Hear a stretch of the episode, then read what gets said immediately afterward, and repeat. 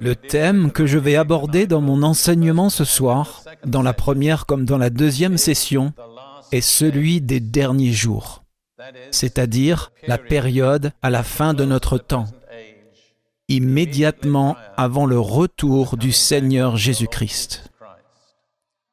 La Bible a beaucoup à dire sur les derniers jours. Je dirais qu'il y a relativement peu de livres dans la Bible qui ne font pas référence aux derniers jours, d'une manière ou d'une autre. Et c'est un sujet sur lequel nous avons besoin de savoir tout ce que la Bible a à nous dire, parce que la Bible indique très clairement que nous serons exposés à des pressions extraordinaires et que nous serons confrontés à des opportunités extraordinaires. Et si nous voulons profiter des opportunités et survivre aux pressions, nous devons avoir la connaissance que la parole de Dieu nous offre. Les gens ont des problèmes avec la prophétie parce qu'il y a des personnes étranges qui déforment la prophétie, l'abusent, l'accentuent à l'excès et arrivent à des interprétations étranges et donnent des dates exactes et toutes sortes de choses. En fait, vous savez probablement qu'en 1988, il y a eu un soi-disant prophète aux États-Unis qui a déclaré très précisément que le Seigneur Jésus-Christ allait revenir à une certaine date en septembre. Je suppose que vous réalisez qu'il n'est pas revenu. Cela ne m'a pas surpris. Cela m'aurait surpris si c'était le cas. Puis il a dit qu'il avait fait une erreur de calcul, qu'il reviendrait un an plus tard. Mais il n'est toujours pas venu. Malheureusement, ce genre de choses crée un préjugé dans l'esprit de certains contre les prophéties, mais c'est une erreur. Vous voyez, il n'y a pratiquement rien dans la Bible qui n'ait pas été perverti ou déformé par quelqu'un. Même le message de l'Évangile a été tordu et perverti. Ce n'est donc pas une raison pour refuser la vérité, parce que certains l'ont perverti. Je crois moi-même qu'il est nécessaire et urgent que l'Église sache ce qu'il faut savoir et ce qu'on peut savoir sur les derniers jours. Un autre principe important à cet égard est énoncé par Moïse dans Deutéronome 29, verset 29, où il dit Les choses cachées ou secrètes sont à l'Éternel, notre Dieu. Les choses révélées sont à nous et à nos enfants, afin que nous les pratiquions. Il y a donc deux sortes de choses, les choses secrètes que Dieu ne révèle pas, et les choses que Dieu a révélées pour que nous puissions agir en conséquence. Et le problème avec les versions déformées de la prophétie est généralement le suivant. Ils essaient de découvrir les choses secrètes et ils n'obéissent pas aux choses révélées. Et c'est l'une des ruses de Satan, de nous intéresser spécialement à des choses que nous ne pouvons pas connaître, pour que nous n'obéissions pas aux choses que nous devrions savoir. En regardant ce que la Bible a à dire sur cette période de temps, il y a certaines contradictions apparentes. Parce qu'il y a deux côtés à cette période de temps. Il y a le bon côté et le mauvais côté. Comme la plupart des choses actuellement dans le monde, elles sont en partie bonnes et en partie mauvaises. Ce qui se passe, c'est que les chrétiens n'arrivent pas à élargir suffisamment leur esprit pour voir les deux côtés d'une vérité. Ils ont donc tendance à se concentrer sur l'un et à ignorer l'autre. Et il y a des personnes qui ne voient que le bon côté des choses. À la fin d'un message, une dame s'est approchée de moi et m'a dit,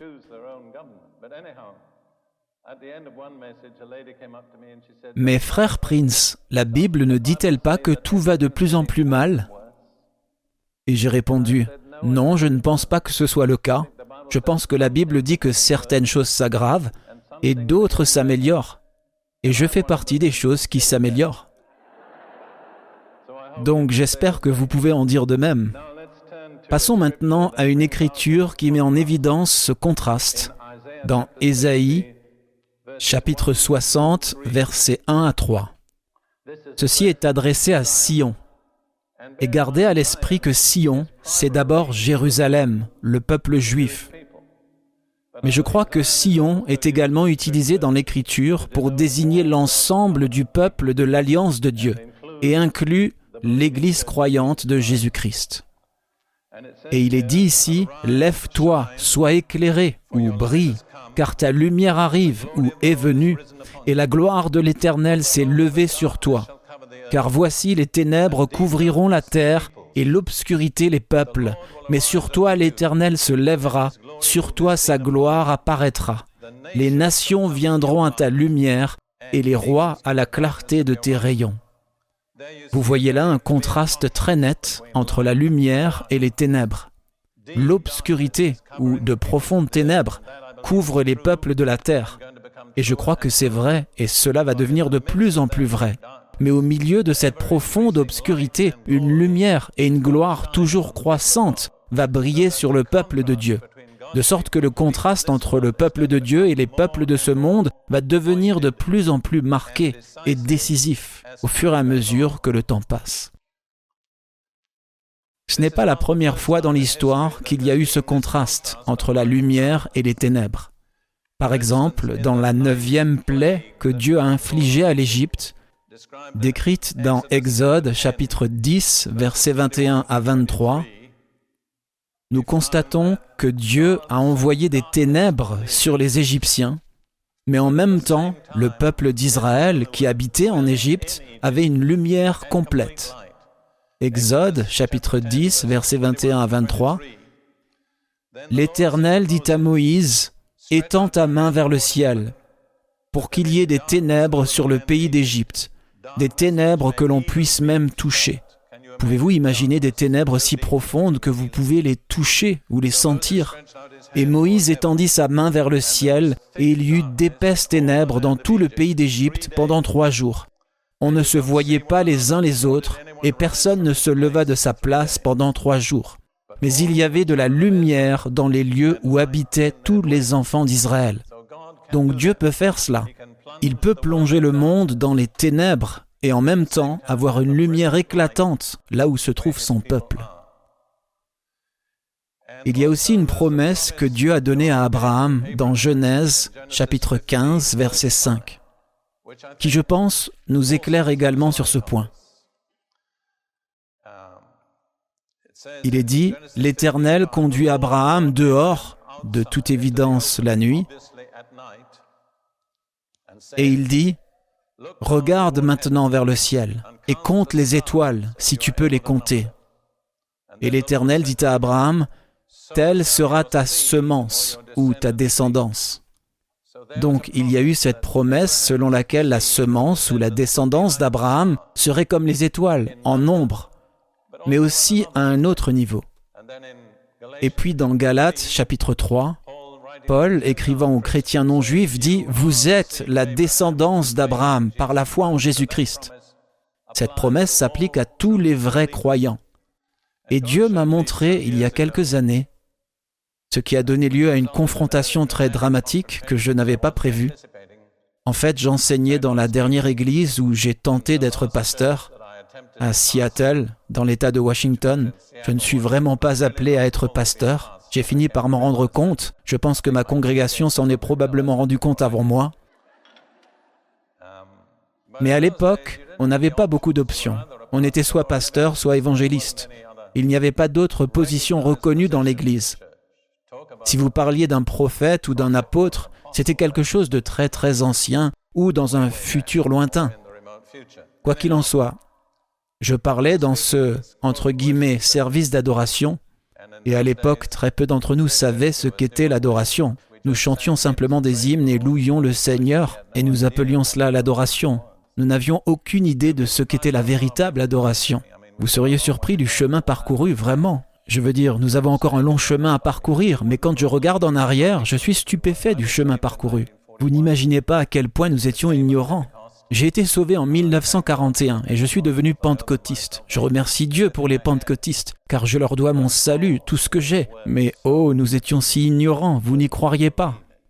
Si on nous avait présenté un démon sur une assiette, nous n'aurions pas su ce que c'était. Quant aux jeunes, je prêchais sur le jeûne hier soir. Quand les gens ont entendu que je jeûnais un jour par semaine, je veux dire, ils m'ont traité comme quelqu'un qui venait de Mars. Quoi qu'il en soit, je prêchais, ceci est plus tard, en 1963, Dans mon église à Seattle, dans l'État du Washington, un jour le Seigneur m'a dit, Pourrais-tu me dire à qui appartient cette église? J'ai dit, Seigneur, j'espère que c'est la tienne, mais je n'en suis pas très sûr. Et l'Esprit de Dieu est venu sur moi. Et c'était à l'époque où l'on faisait des enregistrements sur bande magnétique avec des enregistreurs à bobine. Il y a eu un enregistrement ce jour, donc c'est comme ça que je sais ce que j'ai dit, parce que je l'ai entendu après. Mon thème était que peu importe ce que fait le diable, Dieu a le dernier mot. Je me suis rendu compte qu'à un certain moment, j'étais comme hors de moi. J'ai pu reconnaître que quelque chose est venu sur moi et je suis devenu très audacieux. J'ai dit, peu importe ce que fait le diable, Dieu a le dernier mot. Et puis un flot d'illustrations m'est venu à l'esprit. J'ai dit, l'Égypte avait ses magiciens, mais Dieu avait son Moïse. Baal avait ses prophètes, mais Dieu avait son Élie. Et puis j'ai dit, quand Dieu a voulu montrer à Abraham ce que seraient ses descendants, il l'a conduit dehors par une nuit noire, lui a montré les étoiles et a dit, telle sera ta descendance. J'ai dit, quand toutes les autres lumières brillent, vous ne voyez même pas les étoiles. Mais quand toutes les autres lumières se sont éteintes, les étoiles brillent de tout leur éclat, dans l'obscurité la plus profonde. Et j'ai dit, c'est ainsi que le peuple de Dieu sera à la fin de notre temps. J'ai alors appris qu'il y a certains messages que le diable ne veut pas voir prêchés, et celui-là est probablement numéro un sur sa liste. Je ne peux pas entrer dans les détails de cette histoire, mais si vous voulez obtenir ma série de cassettes sur la délivrance et la démonologie, c'est enregistré là. À ce moment-là, la jeune femme qui jouait du piano pour le service d'adoration du matin, qui s'était assise seule sur un banc à ma gauche, a fait une violente crise démoniaque. Elle a poussé un cri perçant, s'est effondrée sur le sol, juste devant le pupitre, et s'est allongée en se tortillant d'une manière très peu digne d'une femme. Et là, j'ai été confronté par ça. J'ai su immédiatement que je devais soit prouver ce que je prêchais ou arrêter de le prêcher. Et Dieu merci, avec l'aide de ma chère première femme, nous l'avons prouvé. Nous avons chassé le démon de cette femme devant tout le monde. Et notre bonne congrégation pentecôtiste, je veux dire. Je n'ai jamais vu des gens avec des yeux aussi grands ouverts de ma vie. Je ne peux pas entrer dans les détails car j'ai un autre message à prêcher. Je ne pense jamais à cette vérité sur les descendants d'Abraham sans que mon esprit ne revienne à cet incident. Cela a été un tournant dans tout mon ministère. Quoi qu'il en soit, ce que je veux souligner, c'est que dans l'obscurité, nous pouvons brillamment illuminer. Et c'est là notre responsabilité. Plus le monde s'assombrit, plus nous devons briller et représenter le Seigneur. Et puis, un autre aspect de ce même principe du mélange du bien et du mal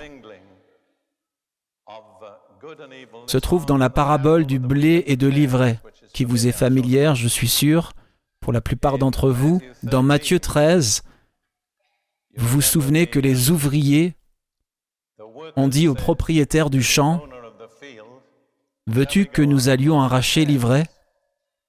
Et le propriétaire a dit, Non, ne faites pas cela parce que vous risquez d'arracher le blé avec.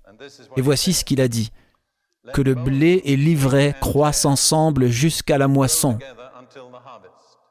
Et au temps de la moisson, je dirai au moissonneur, arrachez d'abord l'ivraie et liez-la en gerbe pour la brûler, mais amassez le blé dans mon grenier.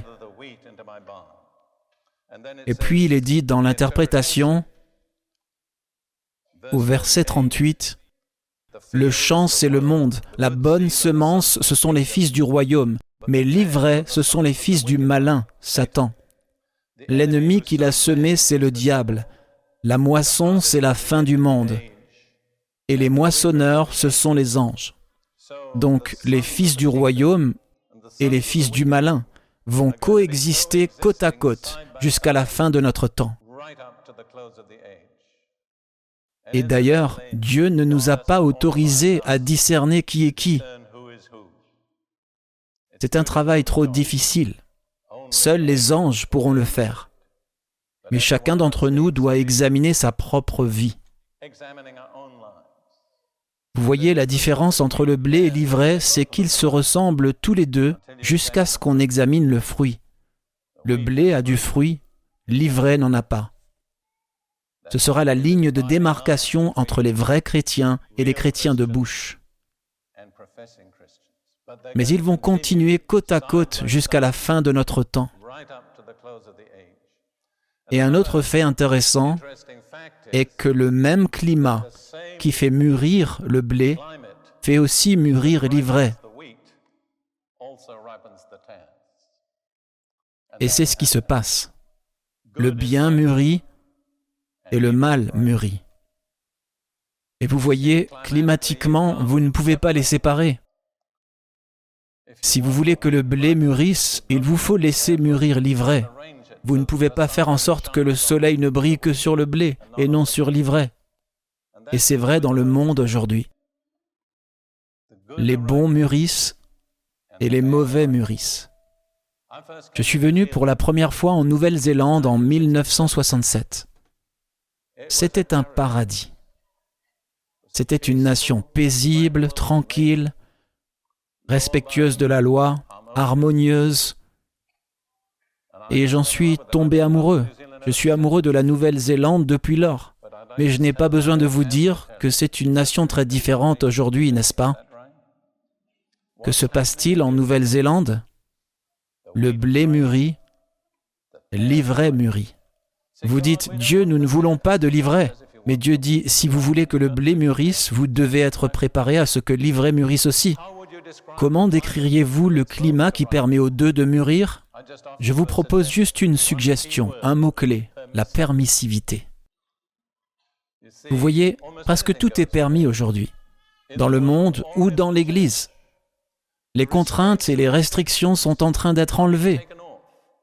Alors la vraie nature de chacun commence à se manifester. C'est le processus. Examinons une autre écriture dans le même sens. Dans Apocalypse, chapitre 22, le dernier chapitre de la Bible, une autre image de la scène juste avant la fin de notre temps. Apocalypse, chapitre 22, à partir du verset 10, nous lisons les versets 10, 11 et 12. Et il me dit, je pense que c'est l'ange qui apporte la révélation à Jean, ne scelle pas les paroles de la prophétie de ce livre, car le temps est proche. Puis il dit, que celui qui est injuste soit encore injuste, que celui qui est souillé se souille encore, et que le juste pratique encore la justice, et que celui qui est saint se sanctifie encore. Et une autre version le dit ainsi, celui qui est juste, qu'il soit encore plus juste, celui qui est saint, qu'il soit encore plus saint, mais celui qui est injuste, encore plus injuste, et celui qui est souillé, encore plus souillé. J'ai été surpris lorsque j'ai découvert que la Bible disait cela. Mais c'est ainsi, c'est le processus de la maturation du blé et de l'ivraie. Et c'est presque comme si Dieu disait aux méchants, Allez-y, profitez-en, montrez votre vraie nature, parce que vous n'en avez plus pour longtemps. Vous voyez, nous avons un problème avec la méchanceté et le mal. Je veux dire, ce n'est pas un problème que je peux résoudre, mais il y a des faits. Même les méchants servent les objectifs de Dieu. Le saviez-vous? Saviez-vous que Satan est l'un des instruments les plus utiles de Dieu? L'avez-vous réalisé? Il fait tout un tas de travaux utiles pour Dieu, y compris nous tester, vous et moi. Et la Bible dit, Réjouissez-vous quand vous êtes éprouvés ou testés. Mais dans Proverbe 16, verset 4, il est dit, L'Éternel a tout fait pour un but, ou a fait toute chose pour lui-même. Oui, même le méchant pour le jour du malheur. Les méchants sont donc là selon le plan de Dieu. La vérité de Dieu va être démontrée à la fois dans les justes et dans les méchants. Voilà donc une petite introduction pour notre thème. L'idée que je veux faire ressortir, c'est la lumière, l'obscurité, le bien, le mal, le blé, l'ivraie, côte à côte. Il ne s'agit pas d'un processus simpliste par lequel tout ce qui est bon s'épanouit et tout ce qui est mauvais est aboli. Nous aimerions tous qu'il en soit ainsi, à condition d'être bien sûr que nous ne faisons pas partie de l'ivraie. Mais il n'en sera pas ainsi. Et cela va être complexe. Nous devrons être très vigilants. Dans beaucoup de passages des Écritures qui se rapportent à cette période, le mot sur lequel l'accent est mis est veiller. Ou dans les versions modernes, soyez attentifs, soyez vigilants. Dans Marc 13, qui est le chapitre où Jésus traite de la période avant la fin de notre temps, le mot veiller apparaît quatre fois. Jésus dit à la fin du passage, Ce que je vous dis à vous mes disciples, je le dis à tous, veillez. Restez éveillés, soyez vigilants, ne vous laissez pas surprendre, ne prenez pas les choses pour acquises. J'aimerais maintenant aborder un chapitre de 2 Timothée, le chapitre 3, qui se concentre principalement sur cette période. Je veux vraiment travailler systématiquement, sans trop m'attarder sur une partie. Et essayer d'en dégager les traits saillants. Ça commence par une déclaration. Mais sache que dans les derniers jours, c'est le temps dont nous parlons, dans les derniers jours, des temps périlleux viendront. Paul dit donc à Timothée, Sois bien sûr d'une chose, la fin de notre temps sera une période très difficile. Il est intéressant de noter que dans la traduction que je lis, dans la marge, ils utilisent l'expression des temps de stress ou de tension viendront. C'est intéressant parce que jusqu'à la Seconde Guerre mondiale, personne ne parlait du stress. Vous pouviez aller dix fois chez le docteur et il n'aurait même pas pensé à mentionner le stress. De nos jours, il est difficile de sortir du cabinet d'un docteur sans qu'on nous parle de stress, n'est-ce pas vrai? Je ne pense pas que les docteurs se trompent. Ce que je pense qu'il se passe, c'est que quelque chose qui a été prédit dans les Écritures se réalise dans l'histoire. Sans aucun doute, je sais que Ruth et moi-même, nous menons tous les deux une bataille contre le stress. Et permettez-moi de partager avec vous un petit secret que nous avons découvert. C'est juste en passant, mais il n'y a pas de frais supplémentaires. Si vous recevez notre lettre d'information, ou si vous le souhaitez, c'est le numéro 56. Nous venons de le faire. Ce n'est pas une publicité pour notre lettre, mais nous traitons de notre expérience du stress. Ruth avait une sœur dans le Seigneur, une femme de pasteur, proche de nous, qui avait traversé des épreuves, environ trois ans de maladies et de problèmes continuels. Et à chaque fois qu'elle est allée voir un docteur, le docteur lui a dit que c'était le stress.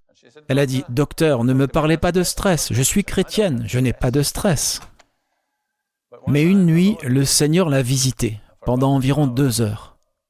Et il lui a parlé du stress. Et il lui a dit, le stress est une personne, et 90% de mon peuple l'ont. En d'autres termes, c'est une personne spirituelle maléfique. Quand vous réalisez que c'est une personne, c'est totalement différent. Eh bien, cette sœur est retournée à l'église où son mari exerçait son ministère et a fait ce témoignage. Elle a donc dit, combien d'entre vous, et c'est une bonne église charismatique, Combien d'entre vous ressentent le besoin d'être libérés du stress? Et 90% des personnes se sont avancées immédiatement. L'estimation du Seigneur était donc tout à fait exacte. Et un chrétien très fort s'est avancé et la sœur a ressenti ⁇ Il vient m'aider ⁇ Elle a dit ⁇ Est-ce que tu vas m'aider dans le ministère ?⁇ Il a dit ⁇ Non, je suis venu chercher de l'aide. Donc, dans cette lettre d'information, nous racontons comment nous avons fait face au stress. Cela fait un peu plus d'un an maintenant et nos vies ont été différentes. Donc, des temps de stress sont là. Mais Dieu a une réponse. Je ne vais pas m'étendre sur ce sujet ce soir, je veux juste vous faire remarquer que c'est une affirmation vraie. Il y aura des temps de stress. Maintenant, quelle est la source du problème? Où est la racine du problème? La réponse est dans la nature humaine. Les êtres humains sont la source du problème.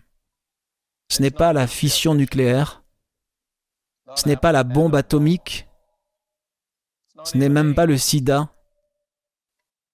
Tout part de la corruption dans le cœur de l'humanité.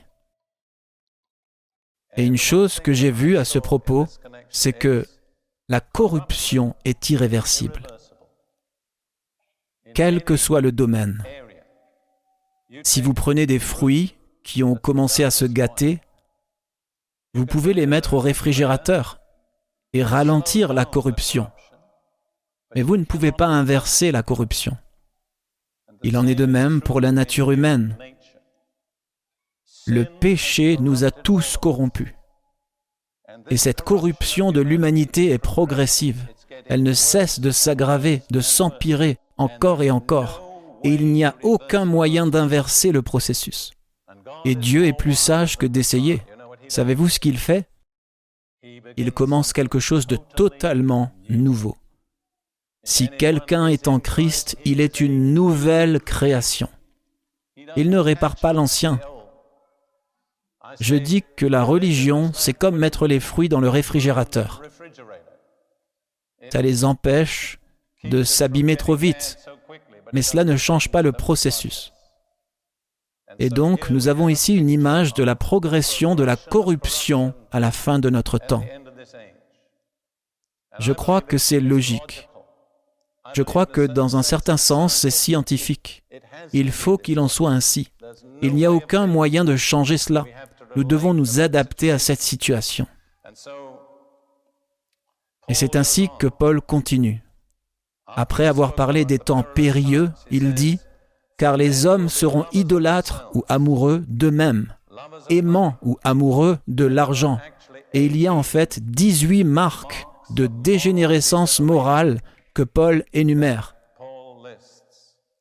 En les lisant, je voudrais vous demander de réfléchir à combien d'entre elles sont visibles dans notre culture contemporaine. J'observe qu'étant maintenant âgé de près de 75 ans, j'ai vécu relativement longtemps et je me souviens de l'époque où le monde était différent. J'ai grandi en Grande-Bretagne entre les deux guerres mondiales et si quelqu'un m'avait dit, disons en 1935, ce que serait la Grande-Bretagne en 1985. Je ne pense pas que j'aurais pu le croire. Les Britanniques ont beaucoup de défauts, mais pour l'essentiel, ils étaient une nation respectueuse des lois. L'ordre régnait. La loi était respectée. La police était respectée. Les gens payaient leurs factures. Je me souviens que les gens qui vendaient des journaux laissaient les journaux probablement à l'extérieur du pub pendant qu'ils entraient à l'intérieur. Et ils faisaient confiance aux gens pour prendre un journal et payer. Et personne ne volait. Et si quelqu'un s'introduisait dans une voiture et volait le sac à main d'une dame, c'était à la une des journaux de tout le pays. Maintenant, je sais que la plupart d'entre vous ne se souviennent pas de cette époque. Je pense que l'un des problèmes avec les gens de cette génération, c'est que vous ne vous rendez pas compte à quel point c'est différent de ce qui se passait avant. Eh bien, laissez-moi lire la liste. Les hommes seront idolâtres d'eux-mêmes, aimant l'argent, vantards, orgueilleux, blasphémateurs, désobéissants à leurs parents, ingrats, profanes, sans cœur, ne pardonnant pas, calomniateurs, sans maîtrise de soi, brutaux, méprisant le bien, traîtres, entêtés, hautains, aimant le plaisir plus que Dieu. Il est intéressant de voir comment la liste commence et se termine. Elle commence par les choses que les gens aiment et se termine par les choses que les gens aiment.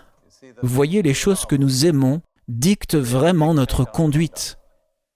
Donc la première chose dans la liste est l'amour de l'argent.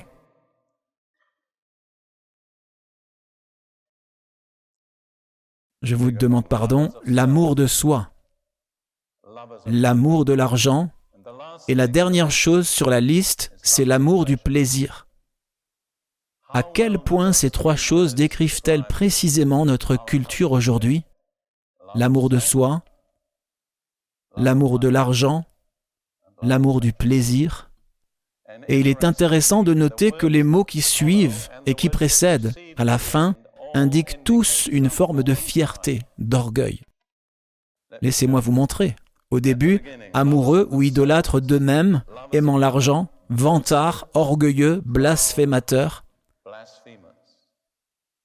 Et à la fin, traîtres, entêtés, hautains, aimant le plaisir plus que Dieu. Et puis, vous dites, ce ne sont pas le genre de personnes qui vont à l'église. C'est faux. Ils le sont. Paul est précis.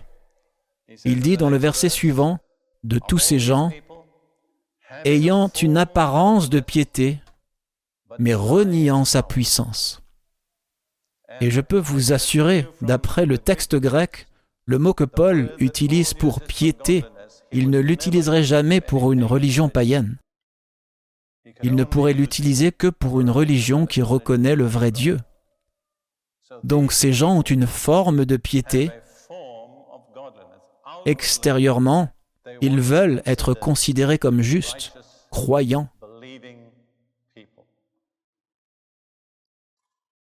Puis Paul ajoute une parole très utile. Il dit, Éloigne-toi de ces hommes-là. Et en tant que personne qui a été dans le ministère depuis de nombreuses années, ma version serait Ne perdez pas votre temps avec des gens comme ça. Il y a d'autres personnes dans lesquelles il vaut mieux investir. Et je m'interroge sur notre monde occidental. Combien de temps les pasteurs passent sur des gens qui ne valent pas la peine qu'on investisse du temps pour eux? Alors que, si nous levions nos yeux, il y a des gens dans d'autres lieux qui n'attendent que d'entendre la vérité pour la première fois. De ces hommes-là, Paul dit, Éloigne-toi, ne perdez pas votre temps avec eux. Maintenant, qu'est-ce que ça veut dire? Renier la puissance de la piété? Je pense que la liste l'indique clairement. Le problème, à la racine, est l'amour de soi. C'est de là que naissent tous les autres problèmes. Et l'égoïsme est encore une fois la marque numéro un de notre culture. On estime que le nombre moyen de personnes dans un ménage aux États-Unis est aujourd'hui de 1,7 personnes. Il y a moins de deux personnes dans un ménage en moyenne. Pourquoi? Parce que les gens ne peuvent pas vivre ensemble. Ils ne peuvent pas s'entendre. Quel est le problème de fond? L'égoïsme. Quelqu'un a dit, nous venons juste de passer la génération du moi. Il serait intéressant de voir ce qui va suivre. Peut-être que ce sera mieux. Maintenant, écoutez attentivement. Si le problème de fond est l'égoïsme, et les gens qui veulent une forme de piété, mais qui ne reconnaissent pas sa puissance dans leur vie, quel sera leur problème de fond? Dites-moi. L'égoïsme. Vous voyez, tout ce qui ne traite pas le problème de l'égoïsme est une forme de piété dépourvue de puissance, parce que le moi est la racine de tous les autres problèmes. Maintenant, se pourrait-il que beaucoup d'entre nous, fidèles de l'Église, soyons fondamentalement des gens très égoïstes? Nous tirons la sonnette d'alarme en ce qui concerne certaines formes de comportement. Nous traçons la ligne probablement en ce qui concerne l'ivresse ou l'immoralité ouverte, bien qu'il y ait beaucoup d'immoralité non avouée dans l'Église aujourd'hui. Mais laissez-moi vous montrer ceci. Le seul fait d'avoir été délivré de péchés grossiers, comme l'alcoolisme, ou un problème comme la nicotine ou les drogues, ne vous délivre pas nécessairement de l'égoïsme, pas du tout. Vous êtes peut-être un peu plus raisonnable que beaucoup d'autres personnes égoïstes, mais votre vie est toujours centrée sur vous. Et que fera Dieu pour moi? Et qu'est-ce que j'en retirerai? Et si je comprends bien les Écritures, ces gens sont ignorés, radiés. Ils peuvent être de bons pratiquants de l'Église, ils peuvent être charismatiques, ils peuvent être évangéliques, ils peuvent être catholiques, mais ils sont radiés par la parole de Dieu, comme des gens ayant une forme de piété, mais ne faisant pas l'expérience de sa puissance pour s'attaquer à la racine dans leur propre vie. Est-ce que cela pourrait s'appliquer à certains d'entre nous? Frères et sœurs, cela pourrait-il être vrai en vous? Vous êtes un fidèle de l'Église, vous êtes là tous les dimanches matins, vous vous présentez peut-être pour l'étude biblique hebdomadaire, mais votre vie est centrée sur moi et ce qui est à moi et ce qui est bon pour moi et ce que je vais en retirer. Quelqu'un m'a dit l'autre jour, un incroyant, il m'a dit, vous les chrétiens, au lieu d'essayer d'amener les gens à l'Église, vous devez vous demander pourquoi nous ne voulons pas aller à l'Église. Et il a dit implicitement, c'est à cause de ce que nous voyons dans l'Église.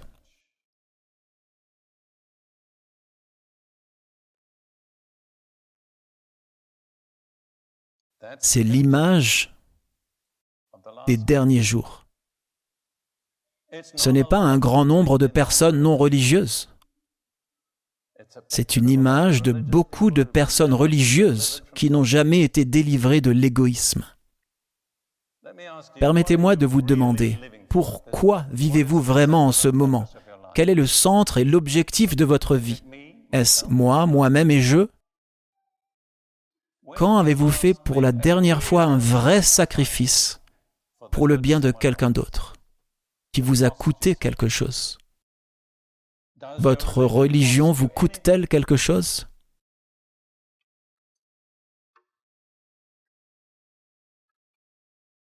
Nous devons continuer. Mais je sens que le Saint-Esprit est ici en ce moment, posant son doigt sur de nombreux aspects égoïstes de la vie des gens. Jésus a dit à ses disciples il y a 19 siècles d'aller dans le monde entier et d'annoncer l'Évangile à toute créature. Et pourtant, près de 2000 ans plus tard, environ la moitié du monde n'a jamais entendu l'Évangile. Est-ce parce qu'il n'est pas possible de le faire? Non. Avec les moyens de communication dont nous disposons dans le monde aujourd'hui, il est possible de le faire. Mais cela exige des sacrifices. Sacrifices de temps, sacrifices de force, et peut-être le sacrifice de votre vie ou de votre santé. Il y a beaucoup d'endroits très malsains, insalubres sur la terre, qui n'ont jamais entendu l'Évangile. L'une des raisons pour lesquelles ils n'ont jamais entendu l'Évangile, c'est parce qu'ils sont insalubres et les gens n'aiment pas y aller. Je pense que c'est le frère Andrew qui a dit, Jésus a dit, allez dans le monde entier et allez dans toutes les nations, mais il n'a pas parlé de revenir. Il n'a pas dit de partir à la condition d'être certain de revenir. Il a dit, allez. Frères et sœurs, je vais vous dire, si vous voulez une recette pour le malheur, soyez égoïste. Si vous voulez une recette pour la frustration et l'insatisfaction, concentrez-vous sur vous-même.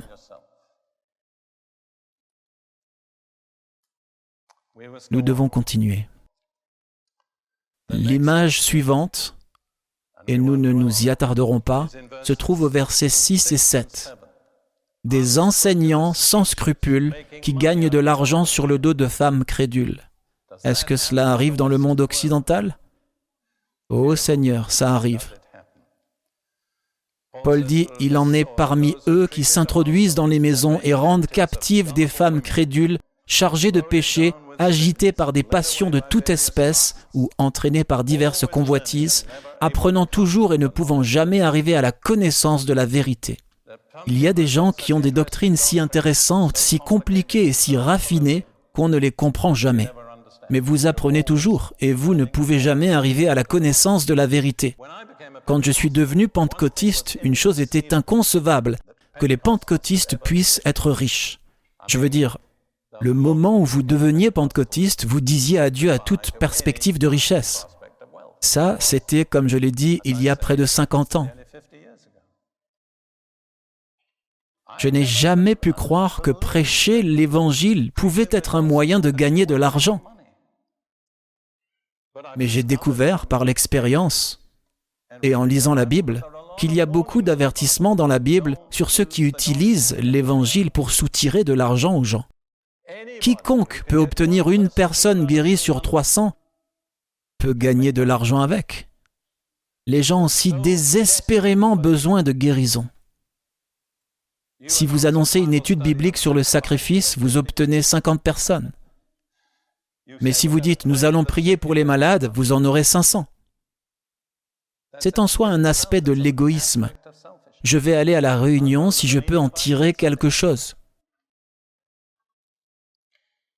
Eh bien, je n'ai pas besoin de dire à la plupart d'entre vous qu'il y a des gens qui ont gagné beaucoup d'argent en prêchant l'Évangile. Cela est-il connu? Et ils sont essentiellement dans cette catégorie. Ils exploitent des femmes crédules. J'espère qu'il n'y a pas de femmes crédules ici ce soir. Nous en venons maintenant à l'aspect suivant des derniers jours, qui est très, très visible. Et je suppose que presque tous ceux qui ont vécu 30 ou 40 ans seront d'accord. C'est la prolifération de l'occulte sous toutes ses formes. Et ce n'est pas que l'occulte soit maintenant quelque chose de pratiqué en secret, il s'affiche ouvertement. Il est enseigné dans des programmes télévisés majeurs aux heures de grande écoute. Il est passionné. Le précédent président des États-Unis avait une femme qui était contrôlée par une voyante. Et fondamentalement, d'après les rapports, la plupart des décisions du président ont été influencées par les commentaires de sa femme venant de la voyante. Cela s'est déjà produit aux États-Unis auparavant. C'est arrivé en fait en partie avec Abraham Lincoln. Mais ce n'était pas public. Les gens n'en faisaient pas étalage. Mais aujourd'hui, il n'y a plus de honte à ce sujet. C'est plutôt un sujet d'enthousiasme. J'ai trouvé le dernier gourou, chaman.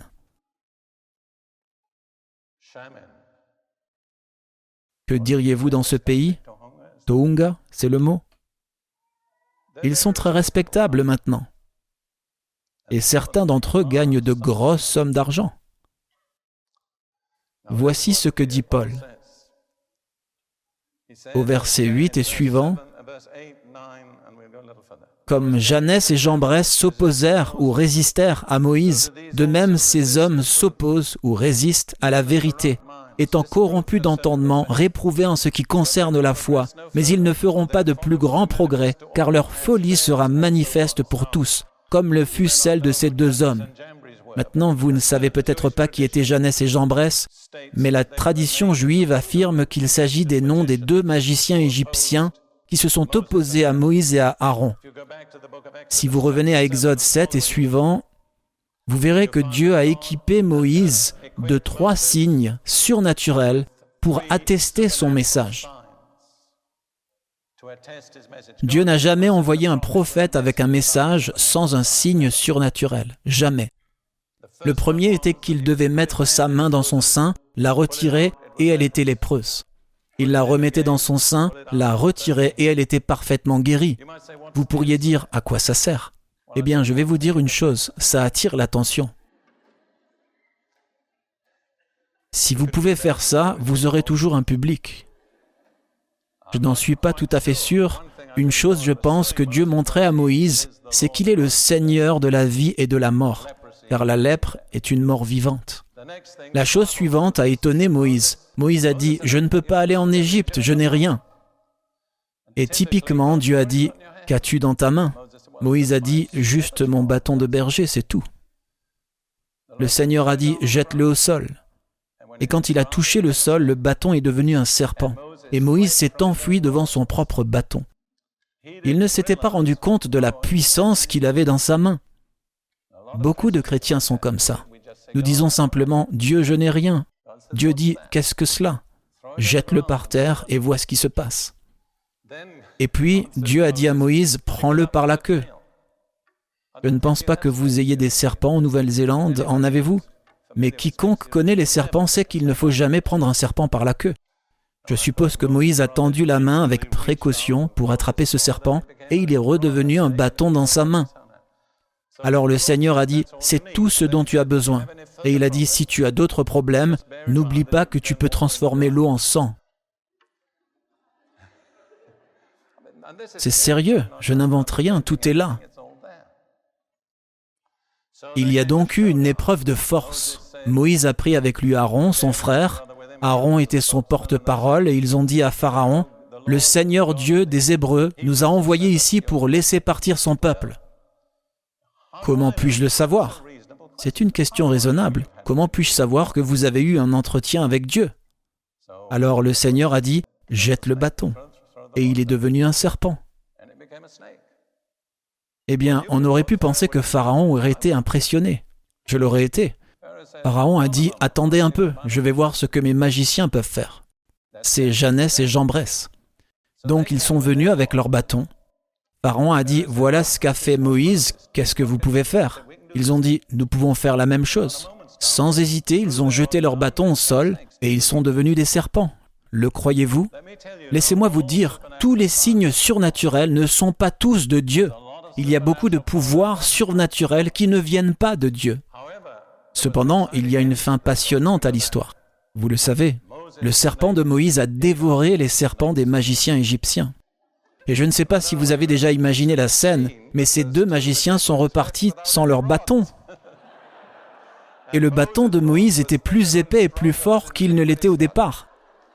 Maintenant, ce que je veux souligner, c'est que Paul dit comme les magiciens ont résisté à Moïse, les praticiens de l'occultisme vont résister au message de l'Évangile dans les derniers jours. Est-ce que c'est vrai?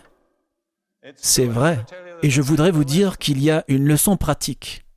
La victoire ne sera pas réglée par la théologie. Ce ne sera pas un conflit entre théologiens. Ce sera une démonstration de puissance. Paul dit que le royaume de Dieu ne consiste pas en paroles, mais en puissance.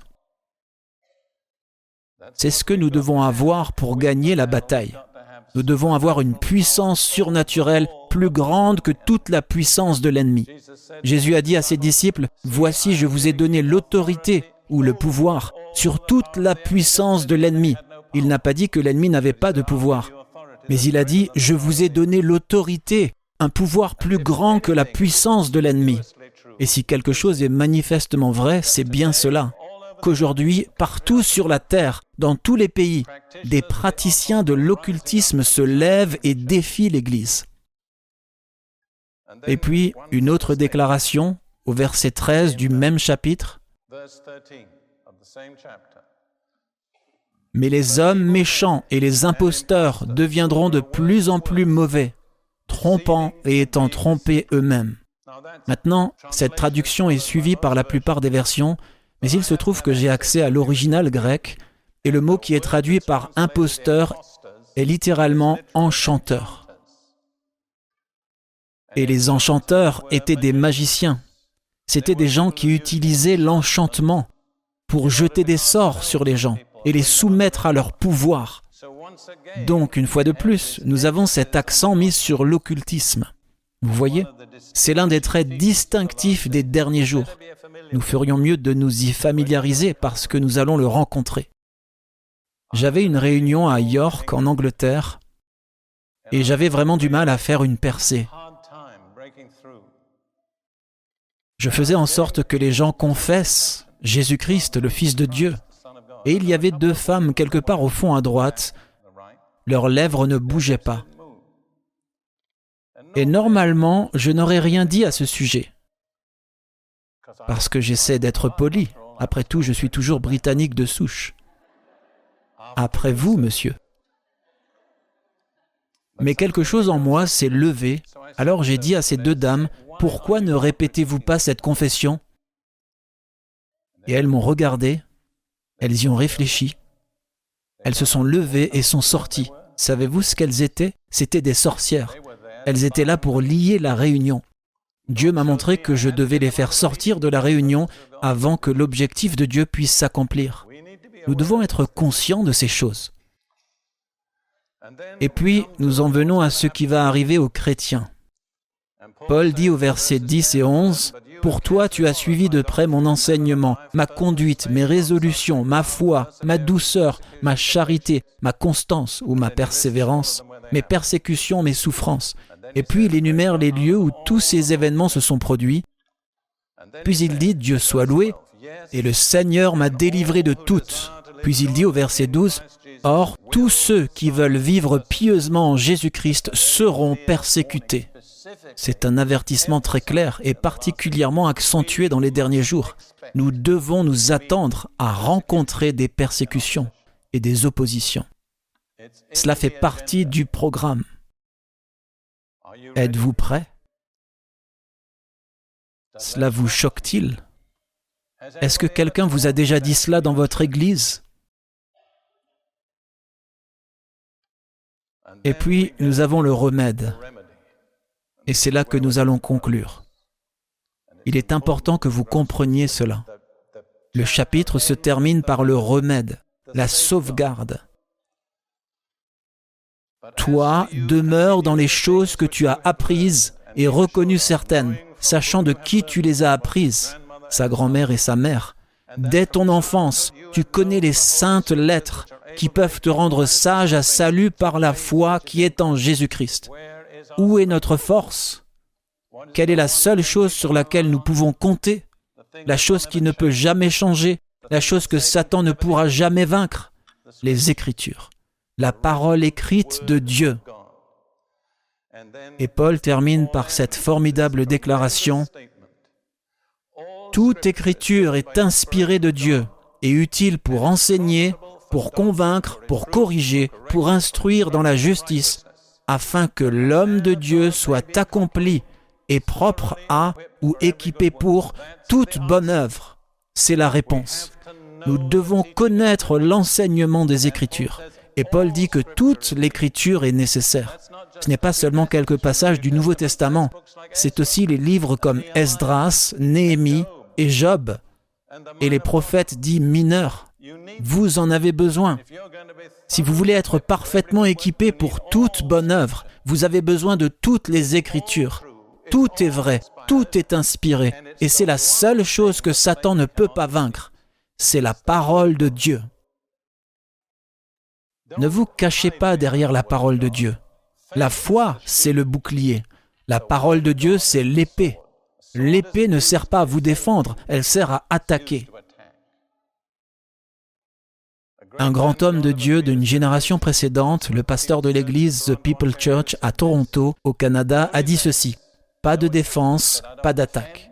Je ne me défends pas, je ne fais que proclamer la parole de Dieu. J'ai appris cela dans mon ministère. Ne vous laissez pas distraire, ne courez pas après les lapins du diable, comme quelqu'un l'a dit. Tenez-vous-en à la parole de Dieu, proclamez-la, gardez Jésus au centre, gardez la croix au milieu. Ne vous laissez pas divertir par des questions mineures. Prêchez le salut, prêchez le sang de Jésus, prêchez la puissance de l'Esprit Saint, prêchez la vérité de la parole prophétique de Dieu, prêchez que Jésus-Christ va revenir. Combien d'églises insistent sur ces choses aujourd'hui? C'est là la bienheureuse espérance du chrétien. C'est là notre force. C'est là notre sécurité. Voilà notre réponse. Et des millions de chrétiens aujourd'hui sont détournés de l'autorité absolue et totale et de la vérité de la parole de Dieu. Ne suivons pas ce schéma trompeur. Tenons-nous-en à la parole de Dieu. Pourrions-nous prier un instant et demander à Dieu de nous rendre fidèles à sa parole Très brièvement. Seigneur, ce soir je sens que tu m'as conduit à lancer un défi à ton peuple et à appeler ton peuple à revenir à la foi simple et positive en la parole écrite de Dieu et en Jésus qui est la parole personnelle de Dieu. Et ce soir, Seigneur, nous te demandons de dégager de nos esprits et de nos vies les questions secondaires sans importance et aide-nous à revenir au fondement, et à construire sur cette base. Et Seigneur, j'ai parlé ce soir de l'égoïsme comme problème à la racine. Nous te demandons de t'occuper de l'égoïsme dans nos vies. Arrache cette racine, Seigneur, pour que nous puissions produire ce bon fruit qui vient de l'Évangile et de la parole de Dieu. Pour l'amour de ton nom, Seigneur, nous te prions. Amen.